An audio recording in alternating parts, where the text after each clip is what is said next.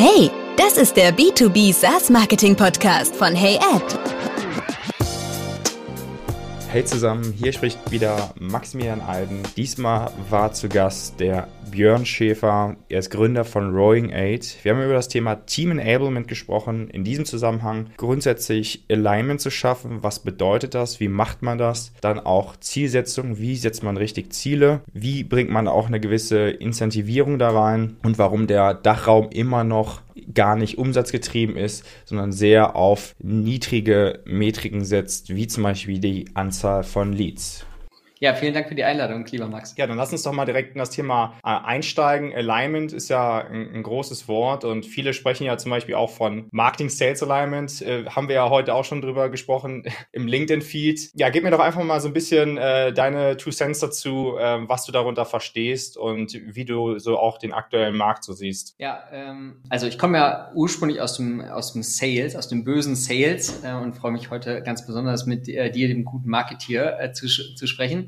Nein, Flachs, bei, äh, beiseite. Also ähm, ich glaube, dass äh, mehr denn je diese Silo denke, ob ich jetzt über Sales-Siegel, Marketing-Silos, ich würde es äh, sogar äh, insbesondere bei SaaS und B2B SaaS äh, würde ich es erweitern um Customer Success äh, und Product, ähm, weil am Ende des Tages, wenn ich mir die gesamte Customer Journey, und das ist ja das, äh, äh der Wortschatz, den beide ähm, oder alle Beteiligten irgendwie im, im Auge haben sollten, dann äh, sollte ich mir von Anfang bis Ende, beziehungsweise letztendlich ist es ja wie so ein Kreislauf, überlegen, wie, wie habe ich diese gemeinsame Abstimmung entlang der unterschiedlichen Phasen und was ist wichtig und was zahlt auf die nächste Phase äh, wieder ein. Und dann ist es mir erstmal egal, ob es ein Marketing oder eine Sales-Phase ist, aber äh, das, äh, das ist so äh, ist auch nicht mehr neu, würde ich sagen, aber die Realität sieht halt definitiv anders aus. Also äh, Marketing und Sales in einigen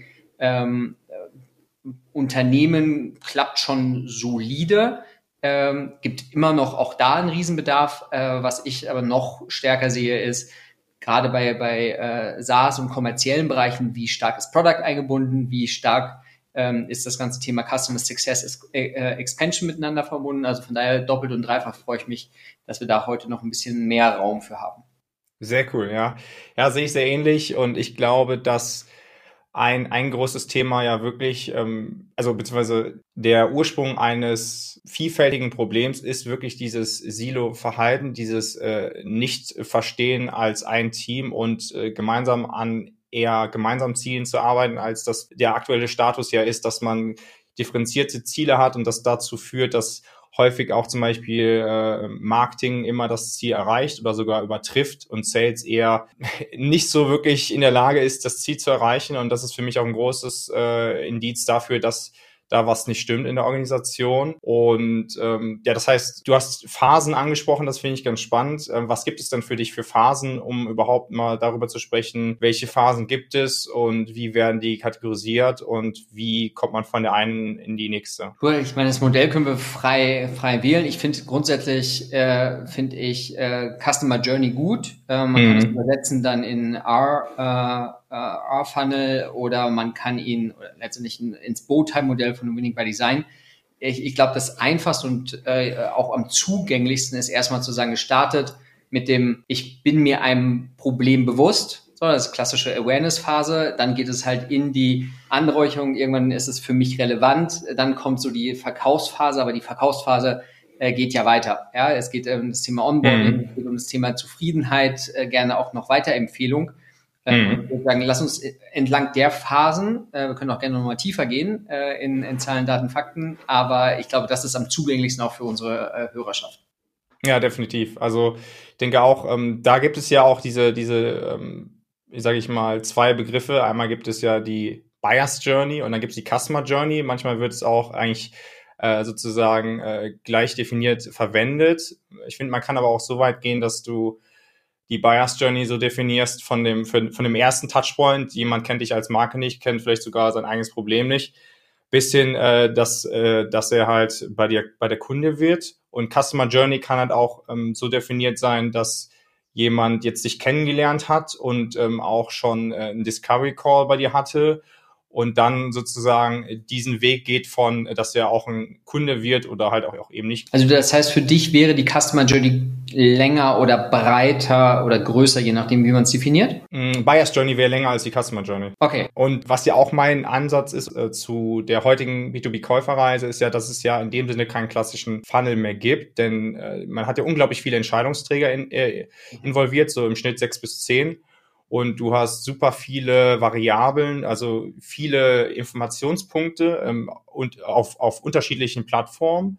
Und somit wird das ja nicht leichter in der heutigen Zeit, sondern es wird ja eher schwerer, ähm, dass du zumindest als Marketer, aus der Sicht des Marketers, erfassen kannst, wo der potenzielle Käufer gerade steht. Aus der Sicht von, von Sales ist es so, man könnte jetzt, das ist jetzt dieses Alignment-Thema, man könnte jetzt sagen, okay, liebes Marketing, gib mir mal bitte die Information, wann wir da genau mit dem potenziellen Käufer sprechen äh, dürfen können oder wir machen das anhand von, von einem bestimmten Event fest, wie zum Beispiel jemand hat ein, ein Content-Piece runtergeladen, was für mich aber bedeutet, dass es zu 95 Prozent unterstellte Kaufbereitschaft ist. Das heißt, um das so ein bisschen zusammenzufassen, da ist halt so der Punkt, das gemeinsame Alignment, das heißt die gemeinsamen Ziele und an einer Sache zu arbeiten, nämlich sprich für mich, zu meinem Verständnis, äh, an Umsatzzielen zu arbeiten, das äh, schafft man in der heutigen Zeit nur, indem man gemeinsame Ziele auch verfolgt. Das heißt, in der ersten, das erste wäre erstmal für mich überhaupt zu sagen, wie können wir in die direkte Kommunikation treten, dass wir schauen als Sales und als Marketing, dass wir den Käufer, den potenziellen Käufer, äh, dort erreichen, wo der sich aktuell aufhält. Also sprich, wo er sein eigenes Problem noch nicht kennt. Und aber auch da, wo er sein Problem schon kennt und aktiv nach einer Lösung sucht. Weil das sind für mich zwei unterschiedliche Paar Schuhe, beziehungsweise zwei unterschiedliche Strategien, wo du dann eher davon sprichst, okay, du kannst jetzt erstmal im Markt überhaupt dich bekannter machen, also sprich überhaupt Nachfrage erzeugen, dass du, dass sie deine Marke nicht kennen und ihr eigenes Problem nicht, aber du kannst genauso wie auf Google zum Beispiel kannst du aber auch genau bestehende Nachfrage schon abschöpfen, weil die schon aktiv nach einer Lösung suchen, die kennen ihr Problem schon oder die kennen deine Marke durch deine Social Media Bemühungen. Und von daher, das sind für mich zwei unterschiedliche Aktivitäten erstmal. Aber trotzdem finde ich, gehört immer wieder, gehören immer wieder beide Abteilungen dazu, um überhaupt auf den Punkt zu kommen, um zum Beispiel zu sagen, wir ähm, haben das Ziel, dass wir mindestens diesen Monat oder dieses Quartal 50 qualifizierte äh, Verkaufschancen erzeugen. So, ich, ich versuche gerade äh, ja super viel drin und ich irgendwie für mich äh, und uns zu sortieren. Ja. Ähm, und bevor ich fachlich einsteige, vielleicht mal ein, ein ganz kurzer äh, Exkurs, weil wir haben ja gerade über gerade auch bei der Anmoderation haben wir über Teams gesprochen. So, jetzt kann ja. man äh, da ganz äh, tief wissenschaftlich ein, eintauchen, aber ein ein Kriterium für mich äh, was wirklich auch äh, gute Teams ausmacht, ist, ähm, es ist eine Klarheit äh, über die Rolle ähm, und es ist auch damit verbundene Wertschätzung für die einzelnen Kompetenzen. Und es mhm. geht, finde ich, so, als ich gerade so äh, dir zugehört habe, finde ich, geht das so häufig im Alltag, geht das unter, weil es ist immer so, also prototypisch ist so eine Reiberei zwischen Sales und, und Marketing und, ja. und Co. Und als du das beschrieben hast, würde ich sagen, Lass uns mal vielleicht bei dieser Buyers Journey bleiben, weil wo die Leute her einfliegen und auf, die, auf die Marke und das Unternehmen und ähm, auf ja. eine traditionelle Lösung äh, aufmerksam werden, finde ich auf einer Metaebene ist ja erstmal gar nicht so wichtig, weil das Richtig. kann über eine Sales-Messe passieren, wo ein Sales-Rep äh, ist. Es kann aber auch über klassische Marketingmaßnahmen äh, stattfinden. Aber wenn wir beim Thema Alignment sind, dann wäre so das erste Alignment, dass man sagt, ja, diese Reise des, Unterne äh, des Kunden beginnt dort, dass mhm. er, er oder sie sich bewusst wird, dass es dieses Problem gibt. Soweit verständlich. Und, und dann ist ja, und wir sind uns ja auch und sollten uns einig sein, dass, ähm, da können wir auch gerne diskutieren, wenn, wenn, wenn Bedarf da ist, dass diese Awareness-Phase mhm. eigentlich, und jetzt wird es, glaube ich, vielleicht doch spannend, äh, kein, keine Sales- Aufgabe sein sollte, weil ich, wenn ich mir einfach die Effizienz der, der Maßnahmen und was da so auch psychologisch passiert, äh, mit all den Toolsets und der, der geballten Expertise vom Marketing, dann sollten klassische Sales-Rollen dort gar nicht oder sehr, sehr wenig aktiv sein. Mhm, ja. Also genau, es ist die Frage, wollen wir eher noch äh, so ein bisschen bei dem Thema Alignment bleiben oder vielleicht da ein bisschen tiefer drin äh, rein einsteigen, weil dann ist für mich auch die Frage, okay, sprechen wir von Inbound, sprechen wir von Outbound? Anhand dessen ist ja auch dann die Frage, welche Aktivitäten, äh, über welche Aktivitäten sprechen wir. Aber grundsätzlich, also aus, aus meiner Perspektive ist es so, dass Unternehmensziele äh, sozusagen ja auch um, Umsatzziele beinhalten. Mhm. Und die geben eine Orientier Orientierung überhaupt, wo die Reise hingehen soll. Das heißt, die sagen zum Beispiel für Marketing, was ist da, wie viel Budget haben wir oder was ist realistisch oder wie viel Budget müssten wir realistisch einsetzen pro Monat, dass wir halt XY Unternehmen, äh, sorry, Umsatzziel im Jahr erreichen, sprich ARA. Und das äh, gibt auch die strategische Ausrichtung für, wenn wir dann sagen, okay, wir verstehen Marketing und, und Sales als ein Team, die wollen gemeinsam an einem Ziel arbeiten, dann ähm, gibt das die strategische Richtung vor, dass wir, dass man sagt, okay, wir wollen dieses Umsatzziel erreichen. Was müssen wir eigentlich dafür tun als Marketing und Sales? Wie gesagt, unabhängig erstmal davon, ob wir jetzt sagen, Inbound und Outbound und dann können wir noch weiter das runterbrechen, Kanäle und äh, Marketingprogramme, wie auch immer. Aber ich glaube, darauf wollen wir ja gar nicht eingehen, sondern wir wollen ja mehr dabei bleiben, wie man das einteilt Okay, aber dann nehmen wir mal das Beispiel, weil ja. wir, wir, können ja über unterschiedliche ja. Flughöhen hier, hier reinsteigen. Ja. Ähm, nur für die Begriffsklärung. Reden wir nur von Neukunden oder reden wir auch von äh, Bestandskunden, Expansion von Neukunden? Warum reden wir nur von Neukunden? Okay, das ist auch ein interessantes Thema. Hm, ich habe den Ansatz in, in meinen Marketingstrategien, dass der Fokus erstmal auf Net New Business sein sollte. Sprich, das ist, sollte nicht der Fokus sein aus meiner Perspektive, dass du dich nur auf Upsales fokussierst, denn denn du kannst ja einen gewissen Account schon als Bestandskunden haben, der vielleicht ein Potenzial von 250 äh, Kunden haben kann und du hast jetzt aktuell vier, die schon aktuell Kunden sind. Und die Frage ist ja, wenn du dich auf auf Net New Business konzentrierst, dann würde das ja bedeuten, dass du erstens das Potenzial hast, dass du neue Kunden gewinnst, logischerweise, aber auch gleichzeitig immer wieder den Markt ja auch aufklärst über dein Produkt und so weiter, dass du eine gewisse Lösung hast für deinen Markt und wie das auch hilfreich sein kann und so weiter und so fort, was halt zum normalen Marketing dazugehört.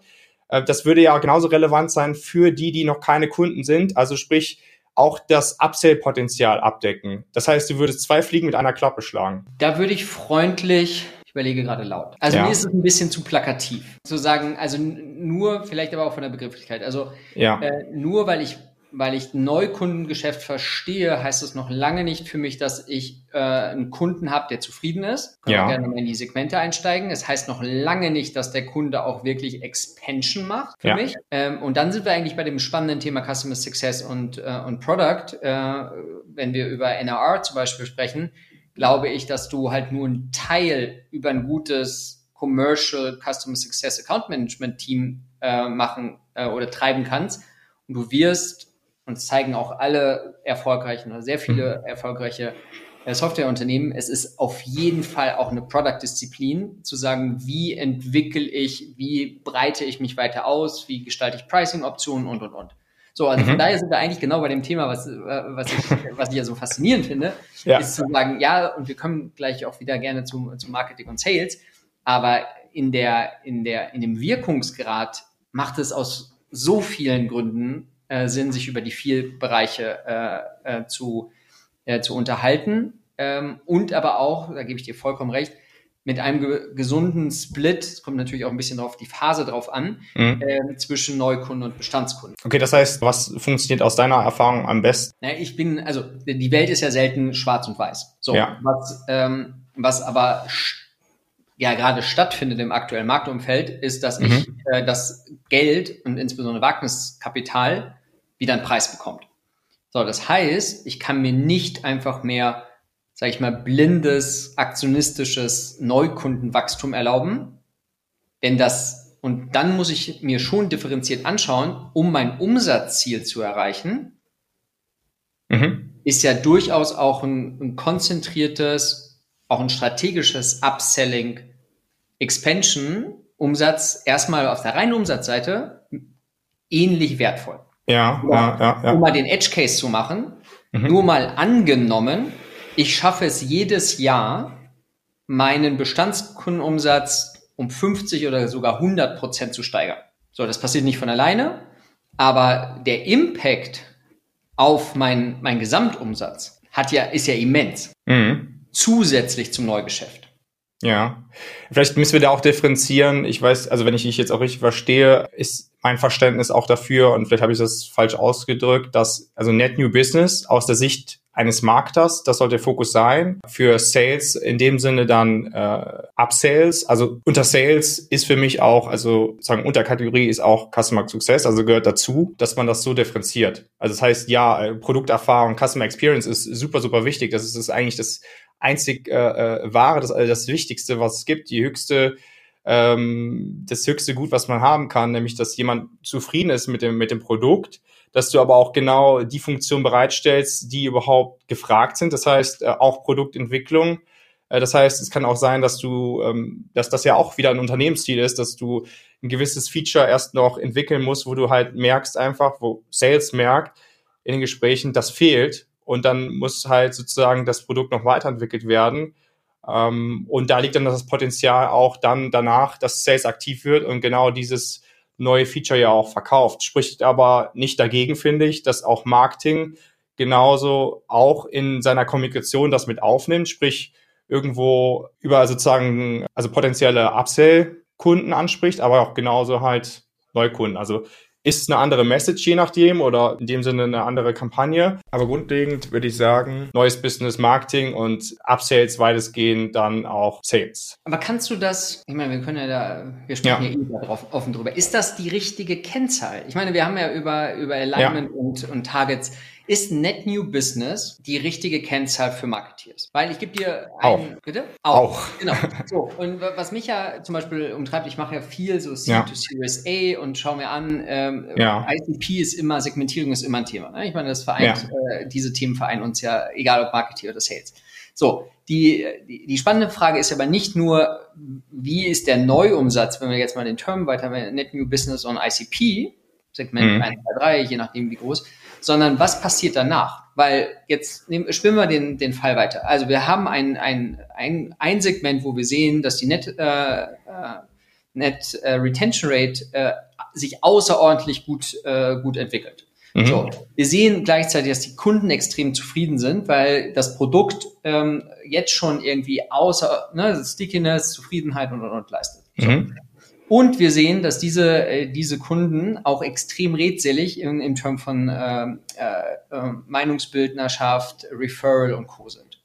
Mhm. Dann ist ja dein, dann ist die Zielsetzung jetzt nur auf, wenn man es jetzt so simplifiziert und ein bisschen provokant formuliert, mhm. Net New Business ist ja eine unzureichende Zielzahl für, für Marketing. Ja, also ja, also vielleicht muss ich da nochmal ausruhen oder vielleicht, was ja grundlegend erstmal ein ganz andere Kennzahl ist für Marketing. Ich glaube, und das ist ja die aktuelle Marktlage, kennen wir ja beide, im, zumindest im Dachraum, ist ja, dass die meisten Marketingabteilungen aktuell ja nichts mit Umsatz zu tun haben. Das also so mein, ich wollte dich gerade fragen, wie ja. viele Marketingabteilungen kennst du, die so so tief, wie wir jetzt gerade, ist es Net New Business, ist es Pipeline ja. Contribution, also jetzt mal Hand aufs Herz, wo, was sind so ein Unternehmen kenne ich jetzt mittlerweile, seit einer Woche. okay. Ja, ähm, genau. Also das heißt, da, das ist ja schon, genau das ist ja das Thema Alignment. Also die meisten Marketer sind ja getrieben, eine gewisse Anzahl, äh, eine gewisse Anzahl von Leads zu erreichen. Danach ist, wissen die ja, die können dir ja, also ist überhaupt kein Bashing oder irgendwas, sondern es geht darum einfach, dass das aktuelle Markenfeld und hoffentlich gehen wir in diese Richtung, dass wir gemeinsam Ziele definieren und dann gemeinsam Ziele auch ähm, erreichen, weil das für alle einfach Win-Win wäre, aus meiner Sicht. Jedenfalls geht es darum, gewisse Anzahl von Leads zu erreichen und dann schon zu sagen, okay, wie ist die Conversion Rate von die dann äh, eine Demo angefragt haben und mit dem Sales gesprochen haben, das, das können wir als Marketer nicht mehr äh, beantworten, weil das liegt nicht in unserem Aufgabenbereich. Das halte ich schon für das Erste, was genau für Misalignment sorgt. Und daher ist auch das erste Symptom, was, wo man dann schnell entdecken kann, irgendwas stimmt in unserer Organisation nicht, ist nämlich immer dieses Marketing erreicht sein Ziel oder übertrifft sein Ziel und Sales erreicht es einfach gar nicht. Genau auf der, auf der Basis von, wie man nämlich diese, dieses Ziel erreicht, nämlich nämlich dieses quantitative Ziel von Anzahl der Leads, nämlich da stimmt die Qualität der Leads nicht. Nur das, das weiß ich halt nicht, weil ich halt einfach nicht weiß, was entsteht danach. Wie aus diesen für mich MQLs, ähm, wie viele qualifizierte Verkaufschancen entstehen dann dadurch überhaupt? Und hätte ich dieses diesen gemeinsamen Austausch und dieses Verständnis dafür, dass ich sag mal ganz plakativ, beide sind aufeinander angewiesen und brauchen einander, ja, ähm, da, da ist es einfach notwendig, dann zu verstehen, okay, letzten Endes muss ein Unternehmen wirtschaftlich sein. Also brauchst du mehr als nur Leads. Ja, absolut. Und die, also auch da ohne jegliches Bashing, ähm, wie viele, wie viele Unternehmen, Abteilungen im Marketing kennst du, die wirklich in dem Detailgrad, wie wir gerade diskutieren und auch, äh, wir haben ein bisschen Hintergrundwissen, wie viel, äh, wie viel Abteilungen Marketing oder Marketeers kennst du, die so im kontinuierlichen, detaillierten Austausch mit Sales-Teams sind? Wie viele Unternehmen wäre wahrscheinlich vier und ja, dementsprechend äh, Marketer acht. Okay, so. also eine überschaubare Anzahl. Du kennst ja einige Leute, das ist ja nicht so. Super äh, überschaubar, ja. Super ja, also überschaubar. Wenn man Prozent ausdrückt, ist es wahrscheinlich noch, äh, noch, äh, noch gradueller. Das möchte halt nicht in meinen Kopf rein. Also das, und das äh, nicht erst seit gestern, warum man, warum man es nicht schafft, als, als Unternehmen, Founder, Geschäftsführung, wie auch immer, warum diese Silos und diese Gräben teilweise, und wir reden ja hier auch von eher jüngeren Unternehmen, ähm, mhm. jungen Leuten, modernen Leuten, dass, dass wir beide, mich eingeschlossen, relativ wenig Leute kennen. Also ich kenne ein paar äh, positive Licht am Ende des Tunnels äh, Beispiele noch, äh, könnte ich dazu ergänzen, aber mhm. es ist halt trotzdem eine Minderheit. Und ich frage mich halt die ganze Zeit, woher kommt das? Ja. Warum ist es immer noch so tradiert? Ja, genau, das ist vielleicht auch ein interessanter Punkt, denn äh, diese Frage habe ich mir erst heute schon wieder gestellt. Ich habe mir so mich wirklich gefragt, woher kommt eigentlich dieser, äh, sage ich mal, Silo-Gedanken oder dieses Verhaltensmuster in dem Sinne, dass, dass äh, Sales völlig losgelöst von Marketing agiert, kann man ja so sagen. Oder, oder andersrum ja genauso. Ja, ist ja nicht, dass, äh, dass irgendwie jetzt jemand unwichtiger wäre. Aber ich glaube, also einmal ist glaube ich, äh, verantwortlich dafür, die, die, die Gründer in dem Sinne, beziehungsweise die Investoren, also was man und wie man es vorgibt. Und vielleicht ist da auch nicht die beste Lösung und da bin ich vielleicht auch ein bisschen anderer Meinung. Es ist halt die Frage, wie man auch startet. Zum Beispiel mit einem neuen gegründeten äh, SaaS-Startup, ob, ob es da die beste Lösung ist, nur mit Sales zu starten. Natürlich ist das immer eine Frage von Ressourcen und wie schnell ich welche Ziele erreichen muss, aber Vielleicht ist das auch schon der Beginn eines, eines ähm, einer Silo-Struktur oder dass man es halt auch aus seiner eigenen Erfahrung nicht anders, äh, anders kennt. Und dann, was ich aber auch äh, sozusagen nochmal mehr so rausgefunden habe, dass ja auch sowas wie ein Chief Revenue Officer immer noch im Dachraum relativ neu ist und diese Jobposition in dem Sinne unterbesetzt ist und dass eher mal so ein CFO nebenbei macht oder so ein CMO oder vielleicht doch der CEO selber so ein bisschen. Aber was ich auch so mitbekomme, ist dann eher, dass es de, den MAA gibt und der halt vielleicht ein bisschen mehr wird in dem Sinne, vielleicht 15 Prozent steigt pro Monat oder 10 Prozent auch mal, aber keiner weiß genau, woher das kommt. Mhm. Äh, zu differenzieren Inbound versus Outbound, zu sagen, ähm, ist das jetzt von, äh, von Google oder ist das jetzt von unserem Event oder ist das jetzt von, äh, von den Facebook-Ads, wie auch immer, das ist nicht, äh, ist nicht möglich. Und ich glaube, das ist genau das, was dazu führt, dass man das auch weiter macht, was man jetzt aktuell tut, nämlich nicht diese, diesen Zusammenschluss zu finden auch, weil einfach diese Transparenz grundsätzlich fehlt. Es macht das natürlich bei jungen Unternehmen deutlich schwieriger, weil es eh, äh, ich meine, Hand aufs Herz, es ist ja nicht klar. Also es ist ja super viel intransparent. Äh, die, die Strukturen werden gerade aufgebaut. Ich habe unterschiedliche Datenpunkte. Das ist ja nicht, ja. es ist ja alles, es ist nicht wirklich klar. Also das, ja. das äh, was positiv formuliert könnte man sagen, ja, da macht es noch weniger Sinn, irgendwie die Bereiche zu trennen, weil irgendwie, ja. ähm, wie könnte man anders herangehen? Die, die spannende oder ein, eine mögliche, was ich, was ich spannend finden würde, wäre mhm. zu sagen, jetzt lass uns doch mal äh, weg von den, von den vermeintlichen Silos und wie könnte denn, oder vielleicht hast du auch Best Practice, äh, wie könnte denn so ein, so ein Alignment sich auch strukturiert abbilden lassen? Mhm. Also was wären, was wäre, sag ich mal, eine Metaebene von Alignment und was wären aber auch schon so Datenpunkte, die ich entlang einer, nehmen wir jetzt mal die Buyers Journey oder du darfst ja auch die, die Customer Journey, welche dir, dir lieber ist, aber mhm. wie würdest du oder äh, wie würde so, was sind so die Gedanken von, von dir dazu? Wie gesagt, also ich glaube, erstmal wirklich nochmal gesagt, du brauchst ja ein Ziel.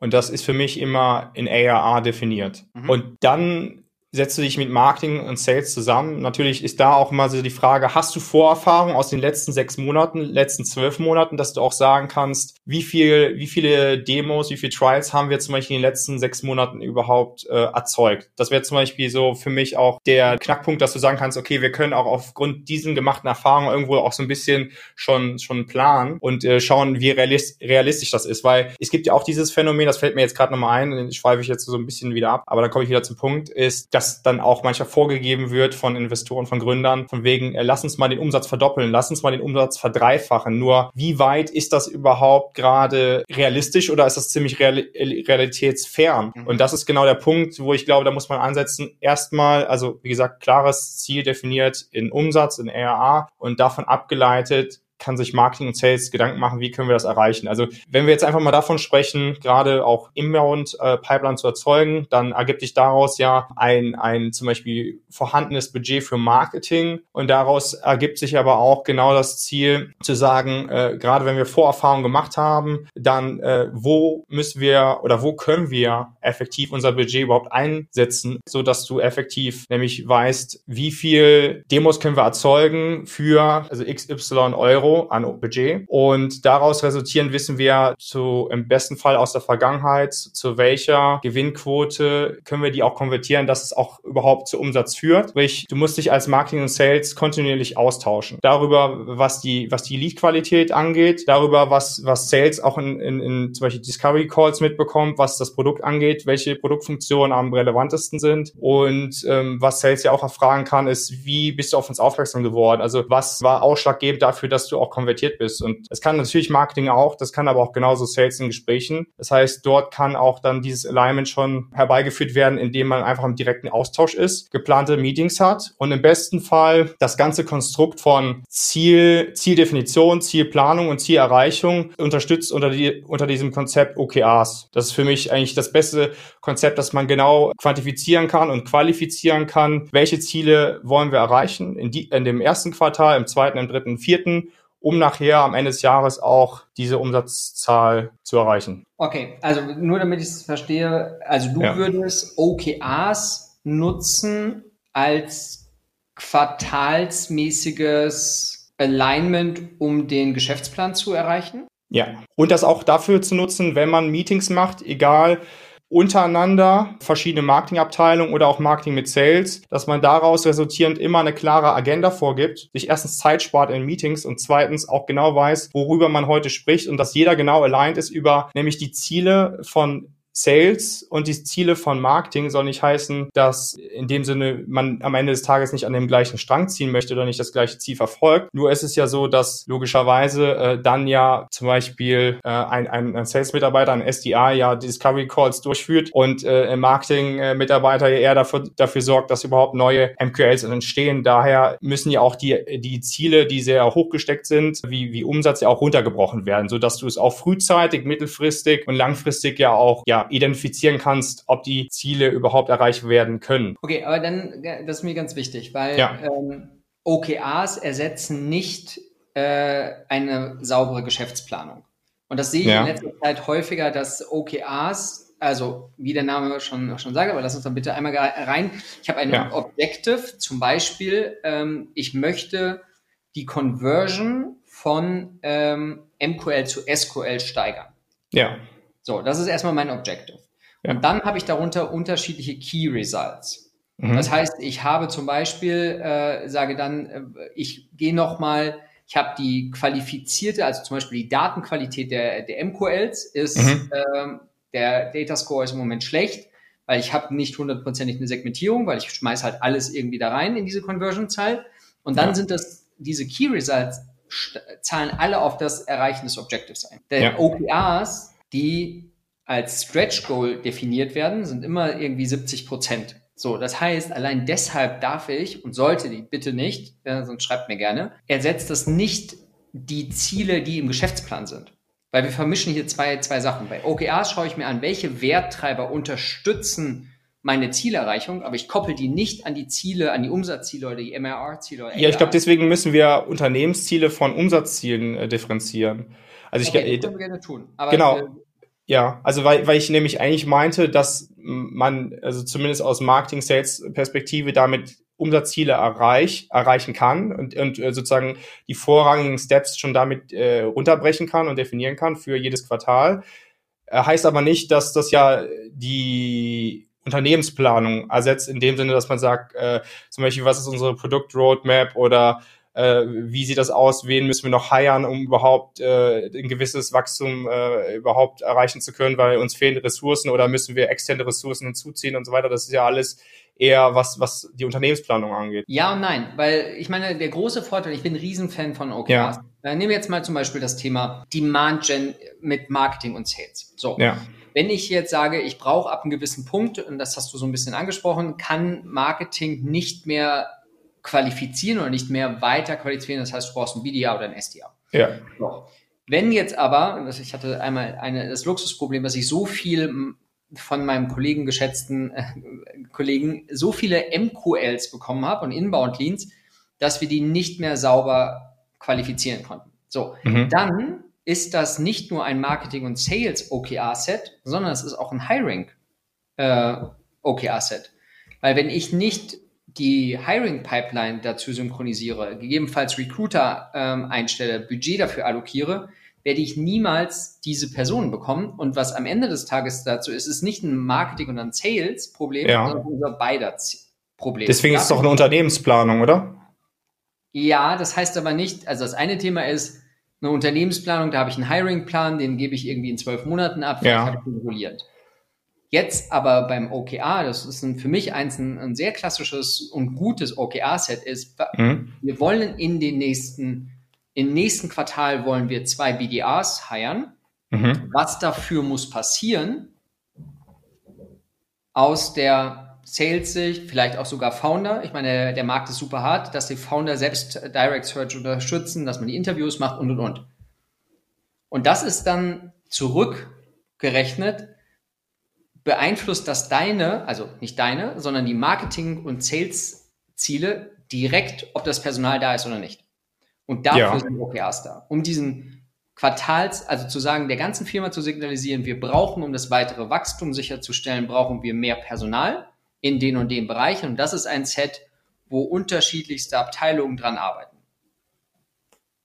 Ja, ja, also um Ressourcen einschätzen zu können, um, um die Zielerreichung auf, auf, auf, auf sozusagen äh, auf Möglichkeit einzuschätzen ist. Also ja, es gibt da halt verschiedene Ansätze. Ne? Also wie gesagt, ich kenne das so, dass man dann auch sagt, wie realistisch ist es, dieses, dieses Objective zu erreichen mit diesen Key Results. Also da gibt es ja im Schnitt, also ich würde empfehlen, maximal fünf Key Results zum Beispiel zu definieren, wie auch immer.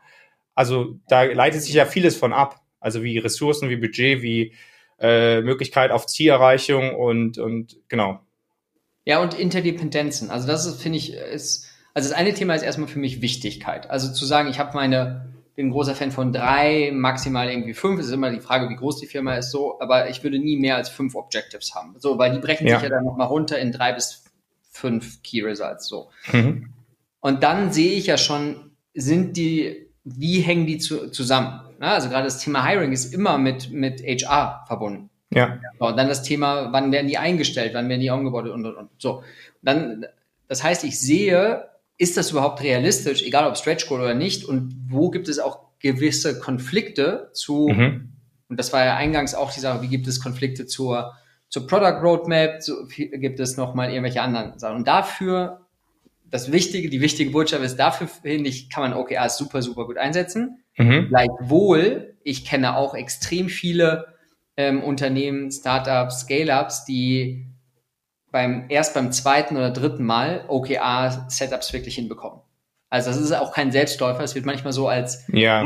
Pille und Co. ver, äh, verschrien. Dem würde ich auch hart widersprechen. Ein Selbstläufer ist das nicht, aber die Methodik ist super wertvoll. Absolut, ja. Also der, der Punkt ist, glaube ich, was, man, was ich dazu sagen äh, würde, ist auf jeden Fall, umso später man anfängt und umso größer das Unternehmen ist und man dann erst damit ein, anfängt, das zu implementieren, umso schwieriger wird es. Also im Bestfall äh, fängt man so früh wie möglich damit an. Ansonsten wird es super zeitintensiv und kann auch mal äh, ein halbes Jahr bis Jahr dauern, bis das implementiert ist. Also von heute auf morgen passiert das auf jeden Fall nicht. Ja, also kann ich bestätigen und äh, nichts so schlimmer als etwas einzuführen, was nicht funktioniert und dann wieder irgendwie mhm. ja. äh, ausgeht.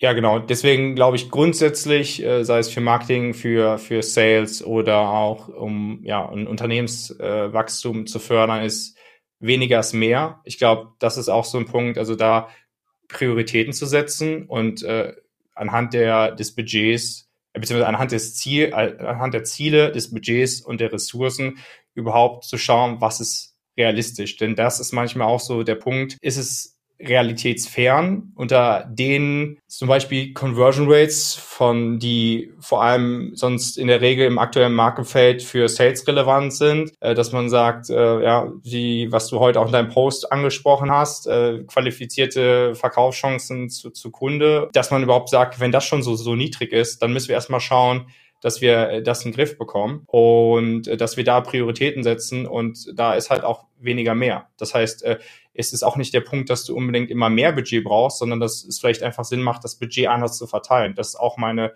große Erkenntnis, gerade für, für Marketing, weil es heißt sehr schnell immer, okay, können wir noch mehr Budget haben, können wir noch mehr Budget haben? Aber der eigentliche, das eigentliche Problem ist, dass das aktuelle Budget, was verfügbar ist, nicht ja am besten eingesetzt wird, wie es äh, eingesetzt werden könnte. Das ist halt, genau, wie man dann auch weiter wachsen kann, ohne dass man mehr Budget braucht. Ja, ich hatte, also finde ich su super spannenden äh, Impuls. Ich hatte nämlich noch zwei Themen, die ich gerne aufgreifen würde. Das ja. eine Thema hast du gesagt, ähm, wir, ja. wir kommen von einem Zielumsatz und sagen wir jetzt mal, wir nehmen erstmal nur äh, den Neuumsatz, um es einfacher zu machen. Ja ähm, und deklinieren dann runter, was, was für ein Budget bekommt Marketing und Sales. Mhm. Und ich habe mich äh, gefragt, ist das, ich meine, wir, wir reden ja da bewusst drüber, wie, wie kann es anders sein? Ja. Und wir wollen, es gibt ja durchaus Geschäftsmodelle, ähm, Produkte, Dienstleistungen, die brauchst du eher über Account-Based Marketing, einer sehr sehr sales-led getriebenen äh, Sache, wo du mit, mit klassischem Marketing zumindest über einen Zeithorizont vielleicht in dem Geschäftsjahr gar nicht so effizient arbeiten kannst, wie du, wie du arbeiten könntest. So, mal ja. äh, in den Raum gestellt. Und dann wäre doch der bessere Ansatz, mit Sales und Marketing gemeinsam irgendwie zu schauen, wie befüllt sich letztendlich die, die Buyer's Journey. Also welche, wie, was muss passieren, dass ich die richtigen Leute von uns aufmerksam mache und dann weiter qualifiziere, anreiche.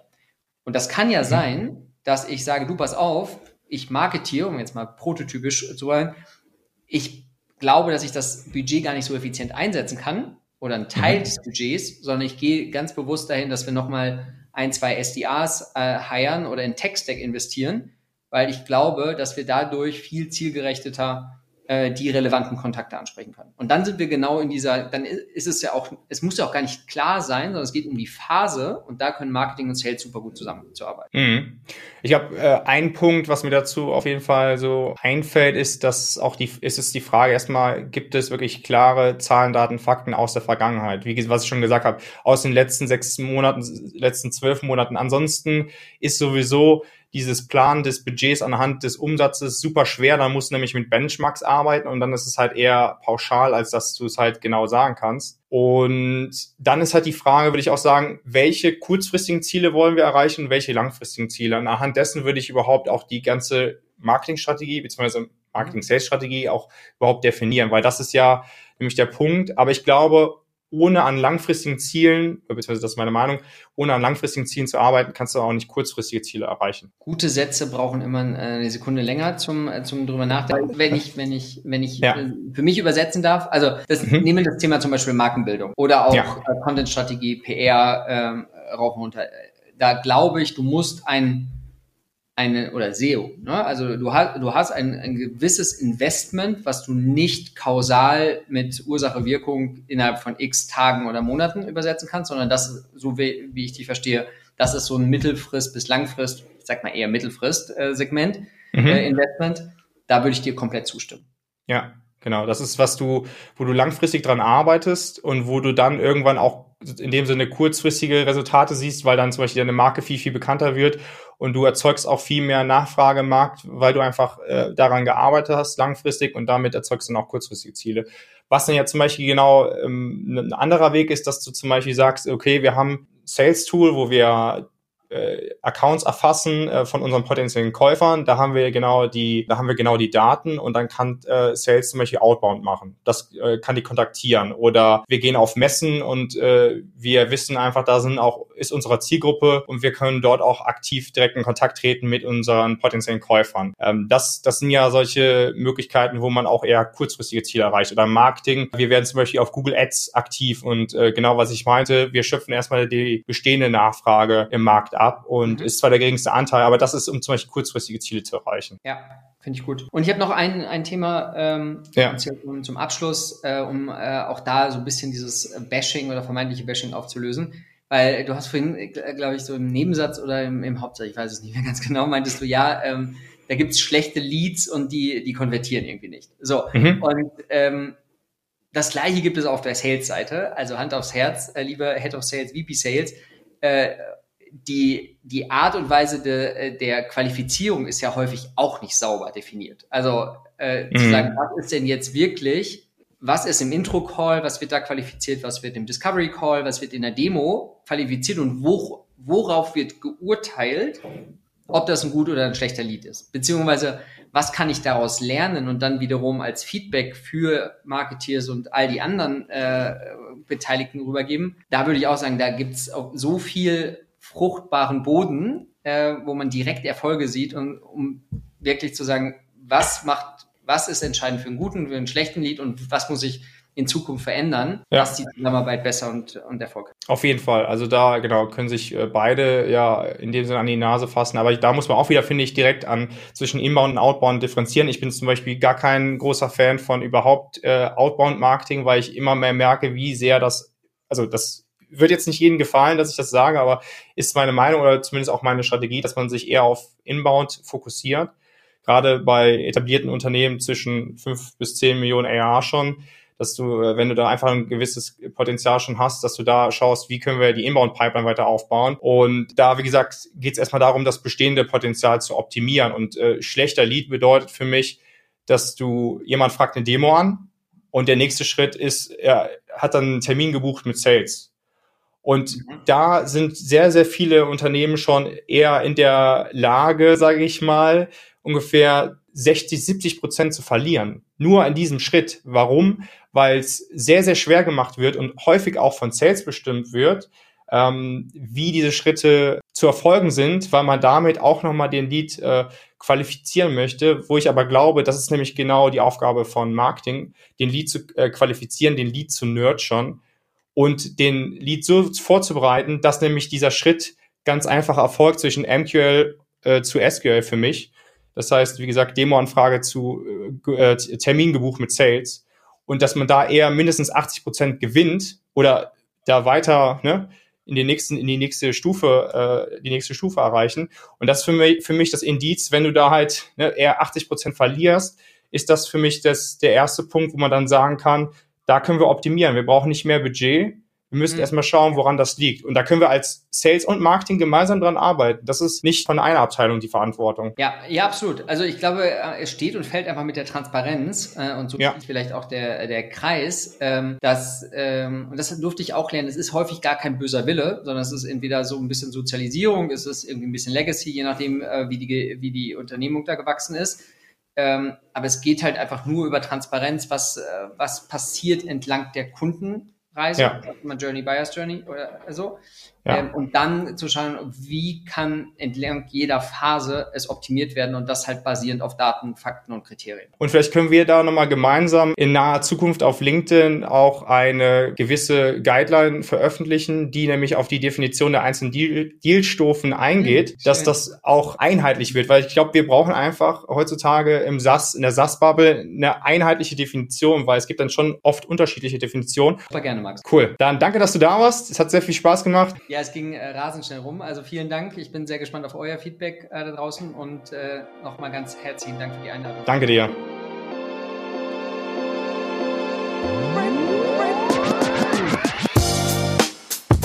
Das war dein B2B SaaS Podcast von Hey Ed. Danke fürs Zuhören. Wir freuen uns, wenn du beim nächsten Mal wieder mit dabei bist.